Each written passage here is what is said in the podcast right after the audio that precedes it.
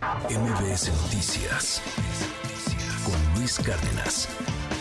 Nos enlazamos con el colaborador de ciencia de este espacio, Arturo Barba. Te saludo con mucho gusto también. ¿Cómo estás? ¿Qué tal, Sheila? Mucho gusto de saludarlos a ti y a todo el auditorio. Oye, pues cuéntanos, eh, pues estas propuestas. Eh, hace unos eh, días se reunió Marcelo Ebrard con la comunidad científica y pues también una agenda que debemos tomar mucho en cuenta, pues por las propuestas, ¿no? De todos los aspirantes a, estas coordinaciones candidaturas de, los partidos y, pues ¿qué, qué lees en esto y cómo, cómo lo viste.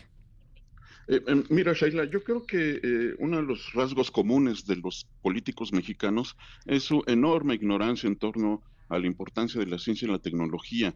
Y lo acabamos de vivir con la pandemia, que si no hubiera sido por los desarrollos científicos y tecnológicos, la humanidad no hubiera podido salir adelante para enfrentar este problema.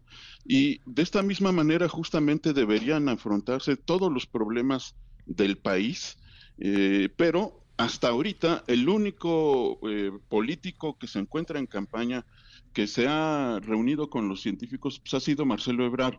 Es el único que tiene una agenda en materia de ciencia y tecnología, lo cual es trágico para el país porque debería ser un tema eh, común a discusión, porque es la única herramienta que tenemos para enfrentar los problemas. Ahora, eh, la propuesta de Marcelo Ebrard es muy importante porque invita a la comunidad científica a reunirse y generar una agenda eh, para eh, ver los retos que tiene nuestro país enfrente. Él propuso que deben crearse las condiciones para que a nuestro país puedan llegar 400 grandes empresas de base tecnológica que buscan acercarse a, la frontera norte de nuestro país y proveer de los insumos, materias primas y productos elaborados que se requiere en, el mundo. Y para eso se necesitan condiciones adecuadas.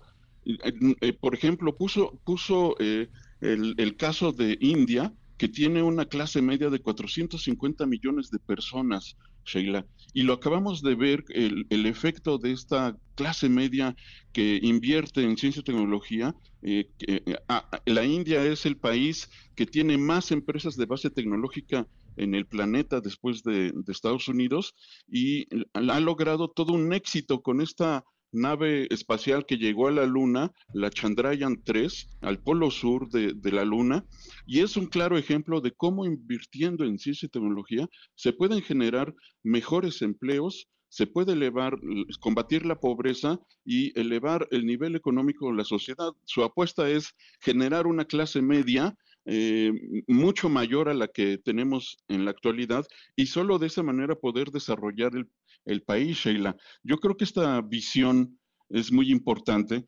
y, creo que deberíamos de aprovechar que los políticos están en campaña para exigirles que incorporen estas propuestas en materia de ciencia y tecnología. Y esto lo hizo Marcelo Ebrard ante 150 científicos de diversas instituciones como el CIMBESTAF, eh, la, Universidad Autónoma Metropolitana, la Universidad Nacional Autónoma de México y universidades de los estados, el Instituto de Ciencias Médicas y Nutrición y de la ADIAT. Así es que, Sheila, creo que es importante que los políticos se acerquen a los científicos y también que las y los científicos se acerquen a los políticos. Es importantísimo para enfrentar los problemas de medio ambiente, de salud, y por supuesto de desarrollo económico que tiene nuestro país, Sheila.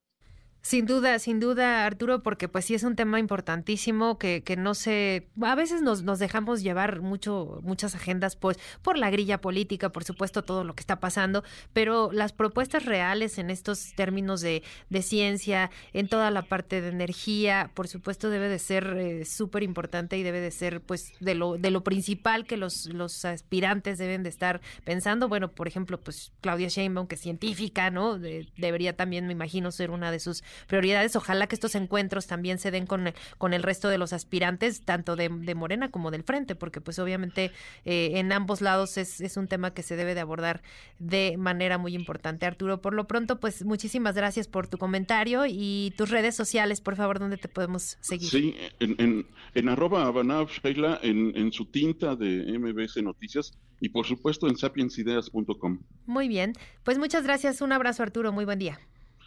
Igualmente, Sheila, hasta luego. MBS Noticias con Luis Cárdenas.